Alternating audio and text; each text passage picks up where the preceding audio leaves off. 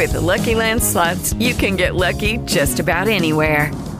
This is your captain speaking. Uh, we've got clear runway and the weather's fine, but we're just going to circle up here a while and uh, get lucky. No, no, nothing like that. It's just these cash prizes add up quick. So I suggest you sit back, keep your tray table upright, and start getting lucky. Play for free at LuckyLandSlots.com. Are you feeling lucky? No purchase necessary. Void where prohibited by law. 18 plus terms and conditions apply. See website for details. Judy was boring. Hello. Then Judy discovered ChumbaCasino.com. It's my little escape. Now Judy's the life of the party. Oh, baby, Mama's bringing home the bacon. Whoa, take it easy, Judy. The Chumba life is for everybody. So go to ChumbaCasino.com and play over 100 casino style games. Join today and play for free for your chance to redeem some serious prizes. ChumbaCasino.com. No purchase necessary. Void where prohibited by law. 18 plus terms and conditions apply. See website for details. RCN Digital con Andrea Cardona, La Copelo, Nicolás Serna y Juan Vicente Reyes. Tendencias, música y tecnología en RCN Radio, nuestra radio.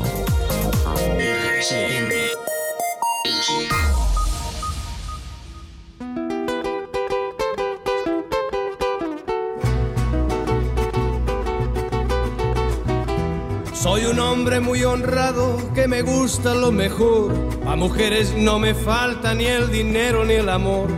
Jineteando en mi caballo por la sierra yo me voy. Las estrellas y la luna ellas me dicen dónde voy. Ay, ay, ay, ay, ay, ay, mi amor. Ay, mi morena de mi corazón. La primera página web cumple 30 años. Tim Berners-Lee publicó la primera página el 6 de agosto de 1991. No era una página como las que estamos acostumbrados a ver, es, un desarrollo práctico y los primeros pasos de la World Wide Web, www, que cambiaría el mundo por completo. Actualmente, actualmente, hay 330.000, 330.000 proveedores de alojamiento web en todo el mundo con GoDaddy. Uy, ocupando casi el 20% del mercado. En 1995 Jeff Bezos lanzó un sitio web de comercio electrónico llamado eh, Amazon y en 2001 Wikipedia se puso en marcha después de que el dominio fuera registrado por Jimmy Wales y Larry Sanger sin saber que estaban haciendo historia. En la World Wide Web ya hay más de 1.860 millones de páginas y creándose al día más de medio millón de webs. Los expertos aseguran que el dominio de las páginas web en nuestras vidas se verá incrementado en los próximos años, llegando a influir incluso en las experiencias que actualmente son exclusivas del mundo real. Aquí empieza, con este dato, RCN Digital. Ay, ay, ay, ay, ay, mi amor. Ay, mi morena de mi corazón. Ay, ay, ay, ay, ay, ay. Ay. Ay, ay, ay, ay, comenzamos RCN Digital. ¿Cómo está, Nico? Buenas Excelente, tardes. Excelente, recordando esta, esta película, ya casi un poquito menos de 30 años, donde conocimos a Antonio Banderas y a Salma Hayek. Exactamente. Se presentó en sociedad, ¿no? Desperado, ¿no? Claro, Fue conocida Desperado. también como la, la balada del pistolero. También, correcto. 1995, ¿no? 95. Imagínese. Ahí Exacto. empezó Salma Hayek a presentarse. El mismo año en que conocimos a Jennifer López, también 95 en Money Train, Asalto al Tren del Dinero. Exactamente, mire, la música de Antonio Banderas, saludándole a usted a Nico y a todos los oyentes, también tiene un pretexto porque esta voz está cumpliendo años hoy. Está cumpliendo ¿Cuántos? 61 años. ¿Ya? José Antonio Domínguez Bandera. ¿Era de su amor conocido. platónico o no? ¿Era de sus amores platónicos? O Pues tipo de sí, hombre, llamaba no? la atención, pero no tanto, pero no tanto. Me parecía súper talentoso porque cantaba y actuaba. Correcto. Y hoy que está cumpliendo 61 años, pues, ¿por qué no traer música de cantantes que también son actores o al revés, o actores que también les gusta la música? Acepto y bueno, es, esa es la música que traemos hoy y me pareció esta canción perfecta, que como usted lo recuerda, una canción que hizo parte de una película 1995, que ahí es donde podemos ver a Antonio Banderas junto a Salma Hayek y que además hizo parte de varias películas, ¿no? Porque no solamente estaba la balada del pistolero, también estaba El Mariachi, que era de 1992, no sé si usted la recuerda, Sí, sí, sí. y también después Once Upon a Time in México, que pasa en el 2000, exactamente. Me olvidé el nombre, la que hace con Sylvester Stallone. Que los ¿Cuál dos es se esa? intentan matar. Ay, hombre, se ahorita olvidé el nombre. Era pura película de Cinemax, HBO, TNT. Para Ahora- el domingo. era, ahora ya bus- busco el nombre, pero era buenísima también. Bala Bueno. por doquier. Sí, exacto, pero perfecta para una tarde de domingo. Pues hoy lo estamos recordando con todo su proceso a través del cine, porque ha sido reconocido con premios Goya, también ha estado en el Festival de Cannes, ha sido eh, parte también de películas como Entrevista con el vampiro. Yo me acuerdo mucho de esa película, Nico también. Eh, la voz del gato de Shrek. Exactamente, bueno, La Máscara del Zorro, Frida, entre otros, y pues hoy está cumpliendo 61 años Antonio Banderas y así comenzamos RCN Digital.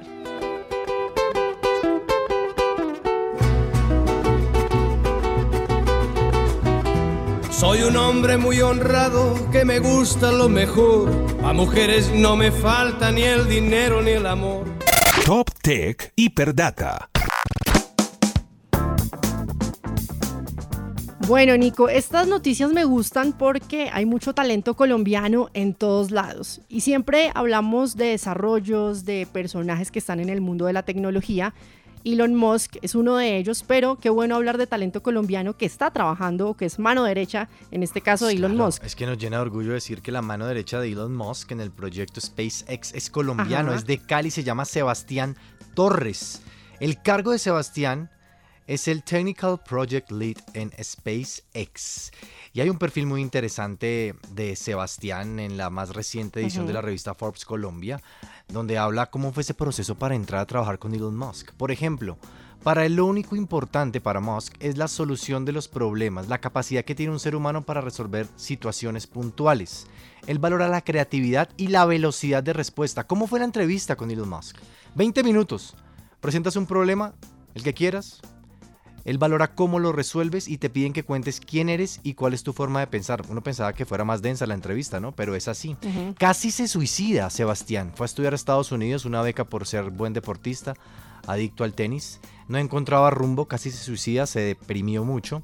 Y en el camino encontró un proyecto personal, el Priority Shift, que es lo que hace ahora.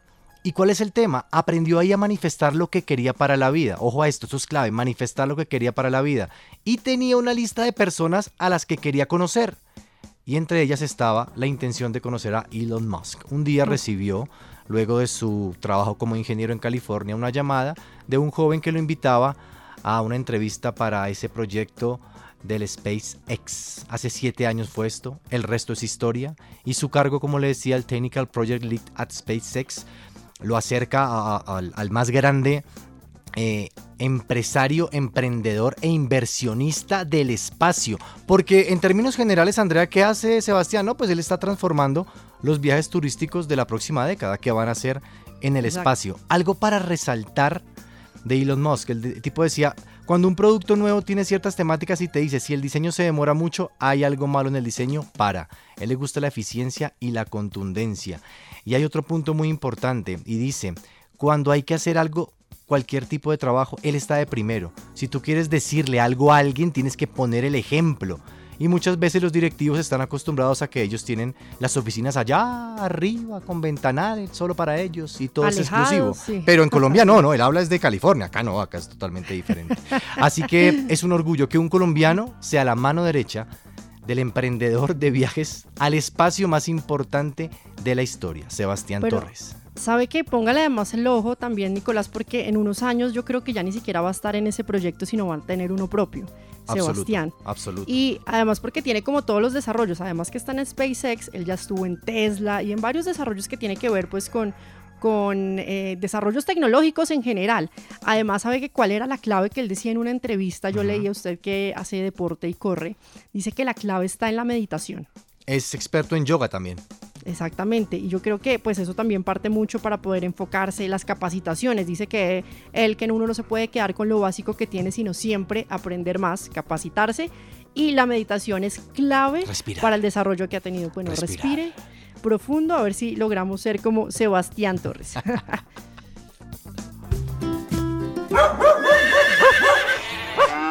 Wiki Animales en RCN Digital.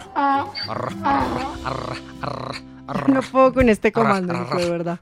¿Cuántos llevan con este comando? ¿Cuántos llevan con este comando? Desde que usted llegó a RCN Digital. Me es encanta, nuevo. una radio infantil, radio, radio didáctica que acerca a los niños a, a esa, a esa audiencia que hay que Esa- cultivar. Esa cre- creatividad que tiene Cristian Solano, uno de nuestros productores. Hombre, él, claro, muy estrella, creativo, sí. sin lugar a dudas. De. RCN Radio. Mire, Diamante. en Wiki- sí, un diamante en bruto totalmente, sí. Pues mire, hablemos de tecnología que es inspirada en animales, ya que estamos en Wiki Animales. Y es que me encontré un robot, Nicolás, que está inspirado en los camaleones. Mm, sí, sí lo vi. Mírese el video por Lo ahí que ya está Instagram, en redes vi en sociales. Que se camufla en su entorno. Mire, es capaz de cambiar de color en tiempo real. Coincide con los fondos, los diferentes fondos. Y es una piel electrónica que está en un robot blando. Pues para empezar como a revolucionar un poco la tecnología del camuflaje, pues el reino animal siempre ha sido como esa inspiración para grandes investigadores en este caso. Y este tipo de especies que son las crípticas, es decir, los animales que se pueden camuflar, como los camaleones, los pulpos en el mar, entre otros, pues han sido la inspiración para poder como incursionar en estos temas científicos e inspirarse para sorprender en la tecnología. Pues se usa muchísimo con fines militares, Nicolás, este tema de camuflaje. Y este camuflaje artificial está convirtiéndose como un tema central ahora en invención tecnológica. Hay un equipo que es dirigido por un experto en ingeniería mecánica de la Universidad de Seúl, él se llama Sun Wang Exacto. Él acaba de desarrollar una estrategia para crear un nuevo camuflaje artificial con varias capas. Entonces, las capas tienen un cristal líquido, es termocromático, o sea que con el calor o con las temperaturas puede cambiar. Además, tiene redes de nanocables. Todo está como ligado con sensores de color y un sistema de control de retroalimentación. Todo gracias a la inteligencia artificial y a desarrollos tecnológicos. ¿Sabe algo? Termine, Dígame. termine, termine y le digo. Bueno, y pues este invento que han hecho lo fabricaron y lo están mostrando a través de este video. Todo el camuflaje o esta piel, como la llaman ellos, se la pusieron a un robot blando y lo están demostrando a través de un video porque ya mismo esta semana van a publicar este adelanto científico que se vuelve pues también como un desarrollo, no solamente para mostrar cómo pueden hacer eh, parte también del camuflaje al igual que los animales, sino también aplicado a otros aspectos, a otros momentos y a otros entornos. Es que usted decía que era una tecnología militar. La mayoría de avances tecnológicos siempre han sido pioneros los militares. Dos ejemplos rápidos. El computador portátil, por ejemplo, era un tema militar, era un tema secreto. Los drones. Los drones al principio Sí. eran inteligencia militar, ahora ya los tenemos para ir a la calera y ahí después del almuerzo, y pero así empezaron. Exacto, además sabe que lo que usted dice es cierto, todo desarrollado como enfocado al tema militar, pero después se volvió masivo y también comercial, pero gracias a esos desarrollos es que pues surgen este tipo de investigaciones que ya están publicadas en internet. Síguenos vía streaming como RCN Digital. También en Spotify, Spreaker y en el podcast de Apple. En redes sociales como programa RCN Digital. Gentlemen, huh, it's my pleasure to introduce to you. He's a friend of mine. Yes, yes, I am. And he goes by the name Justin. Woo! Lo conocimos en el Mickey Mouse Club con Cristina Aguilera, con Britney Spears y es Justin Timberlake con esta señorita del año 2002. Luego de salir de NSYNC, se lanzó de solista y ese es el resultado, señorita. Cántalo. Pues sabe que yo me acuerdo mucho del club de Mickey Mouse, yo me lo veía. Claro. O sea que ahí pueden mirar qué edad tengo yo porque sí me lo veía. Somos contemporáneos, sí. Somos contemporáneos y además ver como todo ese proceso, ¿no? Porque realmente cuando estuve en Sync, eh, el resto de la agrupación no era como tan talentosa como él. Después se van encaminando como al, al solista, ser solistas, incursionar también en la actuación. Hace poco usted me había recomendado una serie para, para ver en plataformas, la de Apple, ¿no? Palmer era que se llamaba. La película. Sí. La película, Ah, película, donde Justin sí, película. Timberlake hace, es protagonista con un niño que por lo que eh, vivió con su mamá, él tenía, no llega a los 10 años, pero él se creía mujer y se vestía como mujer y actuaba como mujer. Es una temática aparentemente muy fuerte, pero Justin Timberlake luego de pasar en la cárcel algunos años, llega, se encuentra con este niño, lo tiene que cuidar y se convierte en una relación muy bonita, muy fuerte, de- como de padre e hijo. Y vale la pena eh, repasar esa película. Película Palmer en Apple, Apple Plus, Apple TV. Exactamente. Y esta canción, ¿por qué esta canción de Justin Timberlake le gusta tanto? Veas que me acordé de este choque de generaciones. Usted hoy dice ponga señorita y le pone la de Camila Cabello. Usted dice ponga una canción de, de Selena y no, no es Selena Quintanilla, es Selena Gómez. Eh, el taquitaqui nuestro es el de los ilegales, ¿no? El taquitaqui de hoy es el de Osuna.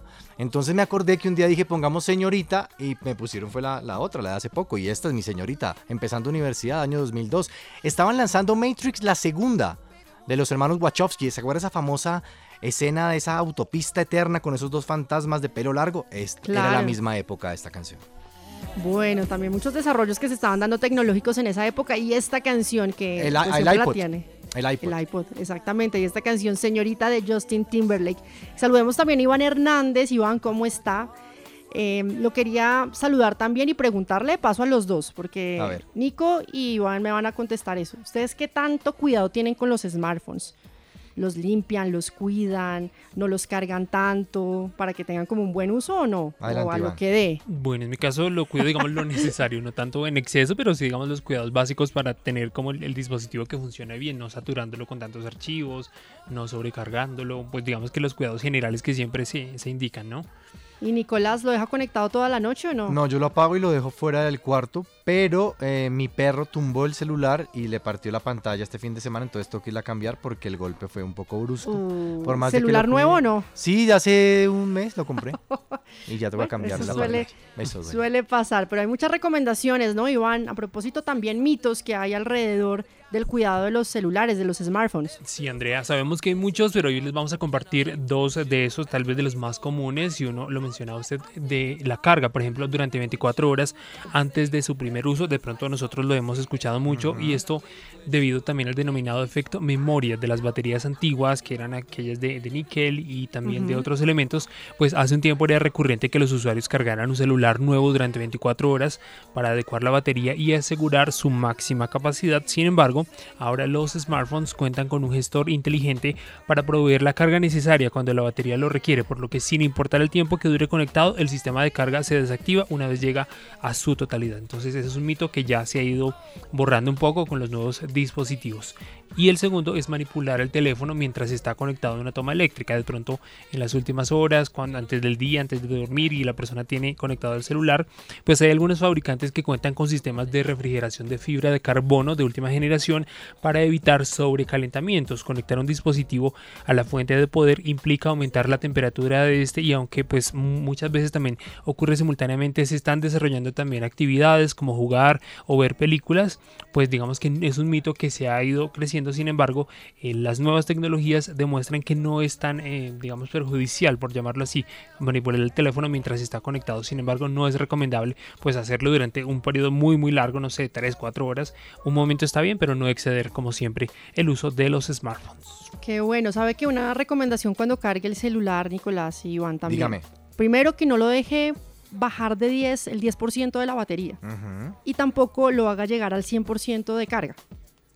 Esto ¿Sí que me estar ahí entienden? pendiente para... ok. Si llega al 10, mejor cárguelo, no espere que llegue al 3%. Y lo mismo superior, no cargarlo hasta el 95, 90% de la carga y así le va a durar mucho más la O sea, batería. no es una dejarlo, recomendación. no, que toda la noche que cargue y me levanto y ese 100 ahí 5 horas cargado el celular. No Eso no es bueno, además no está ayudando al cambio climático Pues, ni al medio ambiente si pues usted lo deja conectado toda la noche. Pues esos son morir de todas maneras ya. 40 los mitos ya. que tienen que ver con el cuidado. Gracias, Iván. Y yo les traigo eh, vacantes para ingresar en el sector digital otra O vez. sea, Iván trae becas, usted vacantes, perfecto. Exacto, porque es que se abrió una convocatoria. 200 personas, ¿les suena de pronto? ¿200? Sí. sí, Todo para, se recibe en esta época, hágale. para jóvenes, bueno, no Bueno, sé, ahí vamos a mirar la no, edad. pero yo me siento joven todavía. Bueno, muy bien, para ingresar en el sector digital y pues son becas que están dirigidas totalmente pues a entornos tecnológicos en este caso y es una empresa que se llama Publicis Media Global que está ofreciendo estas vacantes, que tiene que tener varios requisitos. Tiene que saber inglés, eso sí, Sí. Pero pues van a ser como una medición de las aptitudes y actitudes que usted tiene para poder hacer parte de esta beca. Pues estuvimos hablando con Laura Suaza, ella es vocera de Publicis Media Global y nos cuenta un poco sobre estas vacantes y cómo puede aplicar a estas, a estas vacantes también, a estas becas que se están dando. y les quiero contar sobre una feria laboral que tenemos abierta hasta finales de agosto, en donde estamos buscando más de 200 perfiles en medios digitales y también tradicionales para que hagan parte de nuestro equipo. Los requisitos son simples, necesitamos que estos perfiles sean 100% bilingües y además tengan al menos un año de experiencia previa en medios. Pueden ingresar a una página que tenemos disponible, ahí podrán llevar a cabo dos pruebas. Una prueba de inglés para conocer el nivel de inglés en el que están y la segunda es una prueba técnica para también conocer cuál es su conocimiento. Posteriormente, ya el equipo de reclutamiento los estará contactando para seguir con el proceso de entrevistas. Los invitamos a participar. Además tenemos charlas que estamos llevando en vivo los miércoles de agosto para que también conozcan un poco de nosotros, conozcan un poco de los servicios que ofrecemos y a nuestros líderes. Y los invitamos a seguirnos en nuestro perfil de Publicis Media Colombia en LinkedIn, en donde podrán saber más sobre la convocatoria, la página para participar y además otras novedades de búsquedas de talentos en nuestra compañía. RCN Digital.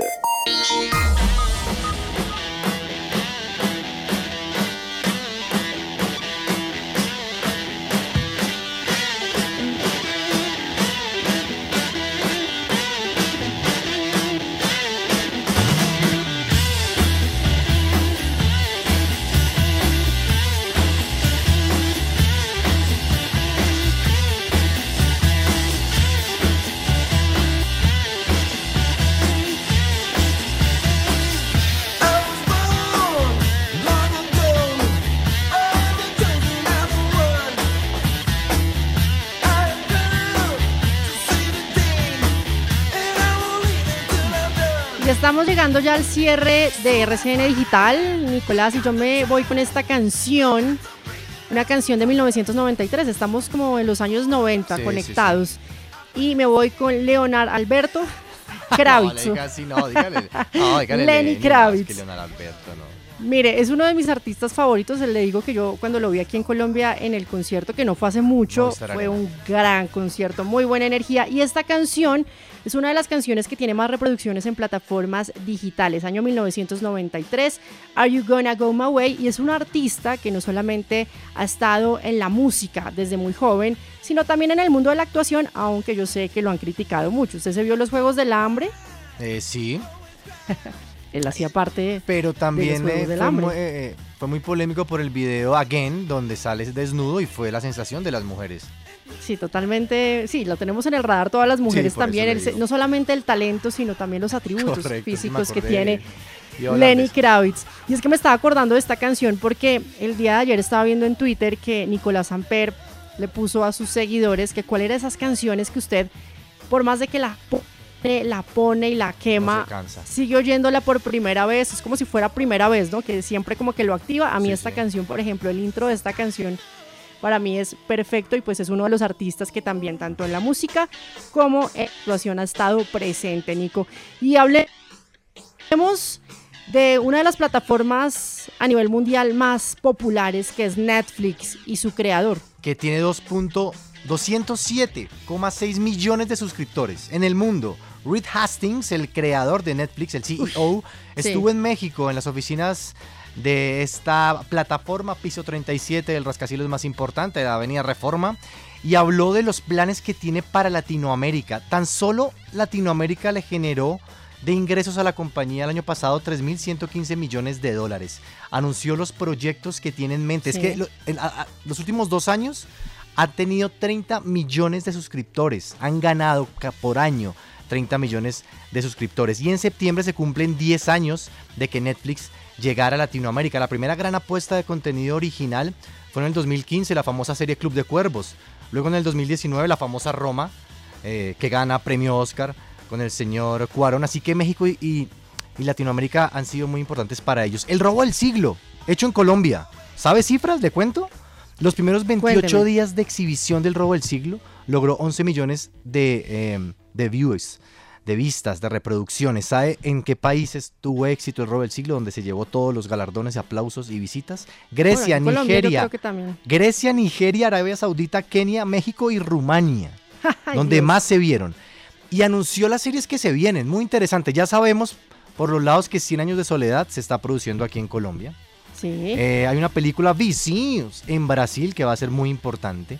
Y usted que le gusta el rock en español, están ya haciendo El amor después del amor. Serie donde conoceremos la vida de Fito Páez y donde el cantante argentino hará parte también de la producción. En Perú, muy pronto van a lanzar la primera película producida por Netflix y la protagonista será la querida Stephanie Cayo, que en Colombia la tenemos muy presente. Red Hastings tiene a Colombia en la mira porque también va a abrir una oficina acá en Colombia para estar más cerca del talento local. Los ojos de la plataforma de entretenimiento más importante del planeta en Latinoamérica y por supuesto en Colombia que se volvió en el hub creativo y de producción más importante. La cabeza de contenido, Paco Ramos. Y la cabeza de producción del continente la tuvimos acá en RCN Digital. Exactamente, talento femenino. Alejandra María Serna. Así que muy pronto estaremos con el señor Paco Ramos y con Red Hastings. Promesa para nuestros oyentes. Bueno, y todas las producciones que se vienen en Latinoamérica con esta plataforma. Nico, nos vamos. Muy- Tenemos que seguir actualizando también las redes sociales. Ahí pueden ver todo lo que mencionamos hoy en el programa a través de nuestra cuenta de Twitter, que es arroba RCN Digital, en Instagram, arroba RCN Rayal Piso Digital y en plataformas de streaming. En Spotify, Spreaker y en Apple y, Podcast. y muy pronto en No, OnlyFans. Ya no lo digo porque no, no sé si esa preproducción está muy retrasada. Nico. Tengo que mostrarle los avances, tengo que mostrarle los avances. Bueno, nosotros vamos y ustedes continúen con toda la programación de RCN Radio. Un abrazo.